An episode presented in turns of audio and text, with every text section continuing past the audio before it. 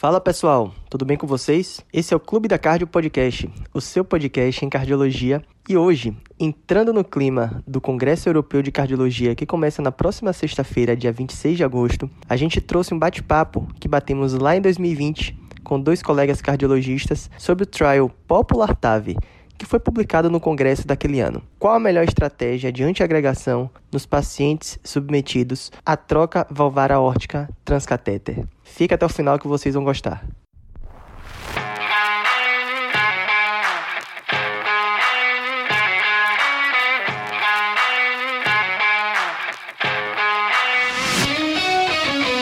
Hoje, dando continuidade às nossas discussões sobre os trabalhos apresentados no ESC, Vamos bater um papo aqui super interessante com o Dr. Rodrigo Joaquim, que é médico cardiologista e hemodinamicista pelo Instituto Dante Pazanese de Cardiologia e atualmente cardiologista pelo Instituto de Cardiologia de Santa Catarina. E também, hoje vai ser um bate-papo triplo, é, conversaremos com o Dr. Daniel Egídio. Ele é médico cardiologista pelo Dante Pazanese de Cardiologia também, atualmente especializando do segundo ano de ecocardiografia e médico assistente das unidades de terapia intensiva também do Instituto de Cardiologia Dante Pazanese. Hoje, nosso bate-papo, pessoal, estudo Popular TAV, discutido aí nesse final de semana no Congresso Europeu de Cardiologia, que objetivou ver basicamente o seguinte: no cenário de pós-TAV, naqueles pacientes que não têm uma indicação formal para serem anticoagulados, a gente antiagrega apenas com a S ou com a S mais clopidogrel durante três meses. Esses pacientes foram seguidos para serem observados quanto aos desfechos, principalmente aí de sangramento ao longo do estudo. Então, vou passar a bola para o Rodrigo Joaquim comentar um pouquinho sobre o background desse estudo e qual a importância dele para os nossos pacientes que cada vez mais é, são submetidos a TAV. Luiz, boa tarde e obrigado pelo convite tá? A você, a equipe do seu Card News. É, a TAV é um tratamento que veio para ficar, né? Hoje, cada vez mais é o tratamento de escolha, já alcançou todos os níveis de risco, alto, moderado e baixo dos pacientes. Vai completar aí 20 anos daqui a pouco. Nessa última década, aumentou muito o número de implantes. É uma prótese biológica montada sobre um stent, stent de cromo, de cromo cobalto, um stent de nistinol. E quando ela veio, a gente viu a necessidade de iniciar um tratamento antitrombótico e ou anticoagulante, e, e, isso inicialmente foi derivado de observações e de prática clínica que a gente derivava dos, de, de intervenção coronária percutânea. Então, se estabeleceu mais ou menos uma terapia antiplaquetária dupla para esses pacientes, que variava aí de três a seis meses com aspirina e clopidogrel. Nas diretrizes em 2012 eles já, já orientavam esse uso, depois em 2017 eles deram uma indicação 2A para isso, mas sempre com um nível de evidência classe C, quer dizer, opinião dos especialistas. A gente não tinha muito definido o que fazer com esses pacientes. Lá em 2015, o Dr. Raj Makar, pessoa que estuda muito uh, uh, é, TAV e trombose, ele publicou um estudo bem interessante no New England, onde ele avaliou retrospectivamente pacientes de estudos randomizados e registros e viu uma incidência de trombose subclínica entre 15% e 40% desses pacientes. Essa trombose melhorava com a anticoagulação depois, mas a gente viu que ainda tinha muito gap no tratamento antiagregante e anticoagulante desses nossos pacientes. Depois, concomitante a isso, mas que vieram publicações seguintes, a gente tem dois estudos mais robustos que avaliaram aí essa população, o estudo Galileu, que basicamente foi um estudo em pacientes que não tinham indicação de anticoagulação, onde ele comparou terapia anticoagulante contra terapia antiplaquetária dupla. Né? O, o anticoagulante de escolha foi a rivaroxabana, foi um estudo que foi interrompido precocemente um aumento de, de eventos desfavoráveis no grupo da rivaroxabana, uh, incluindo até aí um, um, uma possível um aumento de mortalidade. Tá? Depois disso, uh, veio o, os, os, dois estudos aí do Popular TAV, a corte B, que já foi apresentada no início desse ano, né, e já está publicada, que foi a corte que comparou aqueles pacientes que tinham indicação de anticoagulação. uh, e pegou esses pacientes e acrescentou na jogada aí um outro antiplaquetário é, para avaliar desfechos de sangramento e de maneira secundária eventos isquêmicos.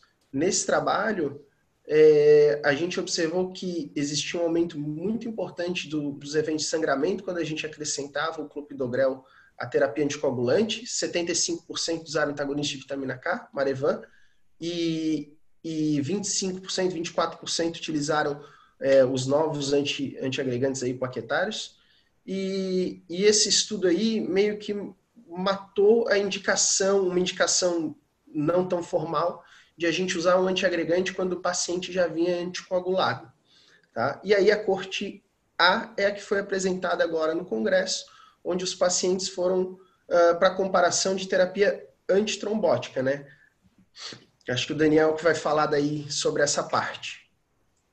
Então, pessoal, é, dando seguimento ao que o Joaquim falou, esse trabalho que já tinha um background de alguns estudos publicados, como o Art Trio, que mostrou que a terapêutica SAPT, né, com AS isolado versus ADAPT, mostrou-se redução de sangramento sem evento de eventos, sem aumento de eventos isquêmicos, é, se desenvolveu um estudo com 690 pacientes, o braço A do Popular TAV, é, que se pautou a avaliar é, qual é o cenário da melhor escolha antitrombótica nesses pacientes pós-implante percutâneo de TAV. Desses 690 pacientes iniciais, 331 foram elegíveis para o uso da aspirina isolada versus 334 para o uh, uso do, da terapêutica DAPT. Nós tivemos uma perda de segmento de nenhum paciente e a, a taxa de, de exclusão foi mínima e basicamente foi de pacientes que acabaram tendo que converter o seu procedimento de um procedimento percutâneo para um procedimento é, cirúrgico. Então, olhando o background, né, olhando como é que era o baseline, na verdade, desses pacientes, a média de idade era de 80 anos, é, 49,5% desses pacientes eram mulheres, o STS médio foi um STS baixo, em torno de 2,5%, e a função ventricular desses pacientes, em sua maioria, era preservada. É, quando a gente olha a via de acesso, preferencialmente foi a via transfemoral, é, esses pacientes acabaram usando as próteses Sapien 3, Edward Life Science, Core Valve Evolute R e Medtronic, e quando a gente olha os desfechos primários, que foram todos os sangramentos, a gente percebe que os pacientes que usaram aspirina mais clopidogrel tiveram 26,6% de qualquer sangramento, versus os pacientes que usaram aspirina isolada tiveram 15,1%. A gente teve com isso um intervalo de, confi de confiança em torno de 0,42 a 0,77, um P significativo. Quando a gente olha o outro desfecho primário, que foi qualquer sangramento, a gente vê que os pacientes que usaram terapêutica DAPT tiveram 24,9% de eventos hemorrágicos, quando comparado à terapêutica isolada com aspirina, 15,1% é, cento de taxa de sangramento também com P significativo. Quando a gente vai para os desfechos secundários, que foi um conjunto de morte cardiovascular, sangramento não relacionado ao procedimento, AVC e infarto, a gente vê que não houve diferença entre esses dois grupos, é, ou seja, a terapêutica com a escopidogrel mais a hepsparina não foi não inferior, mas não só não inferior, ela foi superior à terapêutica com S clopidogrel, com certeza, impulsionado pela alta taxa de sangramentos relacionados ao procedimento. Tanto que quando a gente tira sangramento e avalia mortalidade cardiovascular, infarto e AVC, a gente encontra sem diferenças entre os dois grupos, esses dois grupos, e ainda mais do que isso, não encontra superioridade do AS em relação da terapêutica DAPT. É, quando a gente avalia ainda os desfechos secundários, não houve diferença em ambos os grupos quanto a mortalidade cardiovascular, isquemia, AVC, que predominantemente foi isquêmico, infarto. E quando a gente olha sangramentos avaliados pelo SCORE-VARC, a gente percebe que boa parte desse resultado positivo em relação à terapêutica isolada com S veio às custas de sangramentos importantes. Então a gente percebe que 25 pacientes, 7,5%, tiveram sangramentos maiores. E por fim, a gente tem que lembrar, e a trombose de prótese foi avaliada nesses doentes? Foi sim, investigada não de forma ativa, com tomografia, mas sim com ecocardiograma é, feito seriadamente, e ocorreu em um paciente com DAPT e em três pacientes com SAPT, que é a terapêutica isolada com S. A elevação dos gradientes, que denota disfunção de prótese, também foi vista em apenas três pacientes em ambos os grupos. Quando a gente compara as diretrizes, como o Joaquim acabou de comentar, quando a gente fala em pacientes com indicação de anticoagulação, a diretriz europeia coloca como nível de evidência 1 o uso de anticoagulantes, Marevan, ou antagonista da vitamina K de uma forma geral, como terapêutica 1, e dupla antiagregação plaquetária em pacientes que não têm indicação de anticoagulação. Por 3 a 6 meses, tendo em vista que pacientes com alto risco de sangramento poderiam se beneficiar com 2B de evidência por uma terapêutica antiplaquetária isolada com AS. A diretriz brasileira vai nesse mesmo caminho, colocando em pacientes com TAV mais fibrilação atrial o Marevan como a terapêutica de escolha, em pacientes com TAV ritmo sinusal, a escopidogrel por seis meses, e eles denotam que em pacientes com alto risco de sangramento, talvez uma terapêutica com três meses de DAPT seja a melhor opção. No entanto, o que, a gente percebe? Provavelmente a grande pergunta, a pergunta que não quer calar é: esses estudos vão impactar diretamente nas diretrizes? A gente acredita que sim, vão impactar e provavelmente para pacientes de uma forma geral. Os pacientes com alto risco de sangramento, não há dúvida alguma, mas se o paciente de uma forma geral, pós-TAV, o uso isolado do AS seja a terapêutica mais usada, baseada em evidência, mas é claro que algumas perguntas precisam ser respondidas. A principal delas é qual é o cenário, qual é o papel dos novos anticoagulantes nesse cenário. O estudo com o Galileu já demonstrou que a rivaroxabana aumentou a trombose de próteses, não só aumentou, desculpa, eventos isquêmicos, como aumentou eventos hemorrágicos, é, mas a gente ainda tem o estudo Atlantis com a Pixabana, que precisa responder melhor qual é o papel do NOAC nesse cenário. Outro ensinamento que talvez o Galileu tenha deixado para a gente foi: será que essas tromboses subclínicas, que o Joaquim muito bem comentou, realmente têm repercussão clínica? Provavelmente não. A minoria dessas tromboses subclínicas vão evoluir para tromboses clínicas, de 18% desses pacientes vão evoluir com tromboses clínicas. Então, talvez a principal informação que o Galileu tenha trazido para a gente foi: o principal nesses pacientes não é o risco de trombose de prótese, mas sim o risco de sangramento, que é elevado nesses pacientes. Muito bom, chefe. Eu acho que vocês contemplaram aí de forma brilhante os principais aspectos desse importante trabalho que foi discutido no ESC. Mas para deixar a, finagem, a, a, mensagem final dessa, dessa nossa discussão, queria a opinião de vocês. Vocês acham que esse artigo, né, que esse estudo Popular TAV vai ser capaz de mudar nossa prática, mesmo antes, novas, mesmo antes que novas diretrizes é, sejam publicadas? Perfeito, Luiz. É, eu queria comentar só, uh, antes disso, algumas coisas em relação ao estudo, já que a gente está falando, vai falar para uma população médica aí de cardiologistas e clínicos. Primeiro, foi um estudo aberto, então um estudo que tem uh, é, viés em cima dele relacionado a isso. Tá? A gente, obviamente, tem resultados bem robustos dos desfechos que foram, foram buscados, mas a gente tem esse questionamento. Uh, em relação a, aos desfechos propriamente dito, quando a gente avalia sangramento, a terapia antiplaquetária dupla vai apresentar um sangramento um pouco mais elevado, sim. Né? A gente sabe que tem umas limitações, e o que a gente quer ver é se a gente não vai ter aumento de eventos tromboembólicos, como foi realmente descrito ali no, no estudo, que foi avaliado num desfecho secundário, com P de não inferioridade.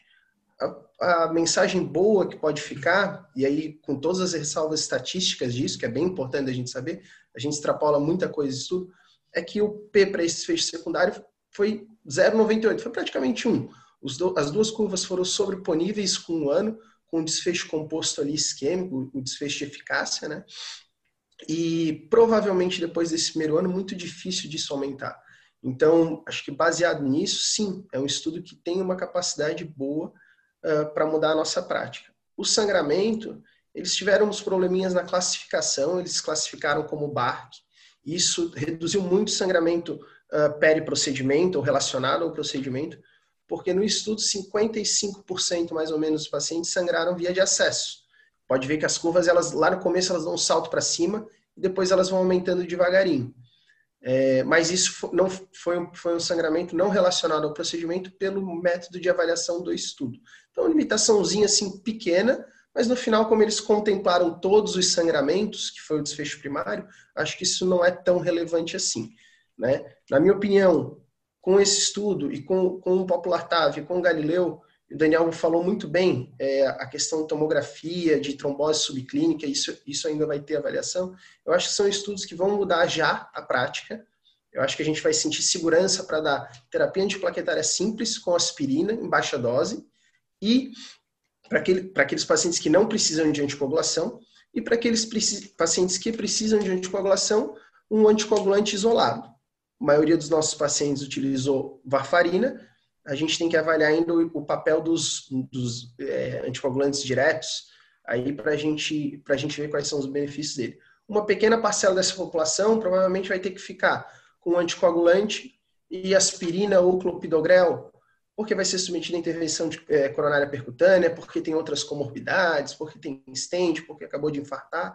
Então tem outras coisas sim, mas esses pacientes são os que vão ser individualizados. Em termos de em prática de diretriz é indicação de anticoagulante usa anticoagulante, indi sem indicação de anticoagulante usa aspirina. E aí, Daniel, o que, é que você acha?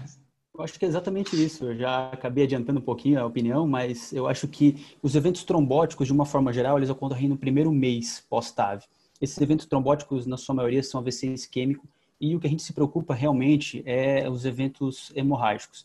Então, eu acho que essa diretriz acabou é, esse, esse, trabalho acabou vindo para impactar realmente nas próximas diretrizes e mostrar para a gente que talvez o risco maior, a despeito das limitações comentadas pelo Joaquim, que são trazidas no, no estudo publicado no England, é que é, o importante mesmo nesse perfil de pacientes é o risco aumentado de sangramento. São pacientes idosos, com doença renal crônica, com múltiplas comorbidades, sangram realmente mais e talvez a terapêutica SAPT, né, terapêutica isolada monoplaquetária no pós-TAV, de uma forma geral, seja a terapêutica mais implantada. Para alguns grupos, subgrupos especiais de pacientes, pós-implante de é, pós-implante coronariana, de intervenção percutânea coronária, é, pacientes com fibrilação atrial, algumas no house precisam ser mais bem discutidos, algumas pormenores, mas eu acho que de uma forma geral a gente vai acabar mudando a diretriz com somando esse artigo e os anteriores que vinham.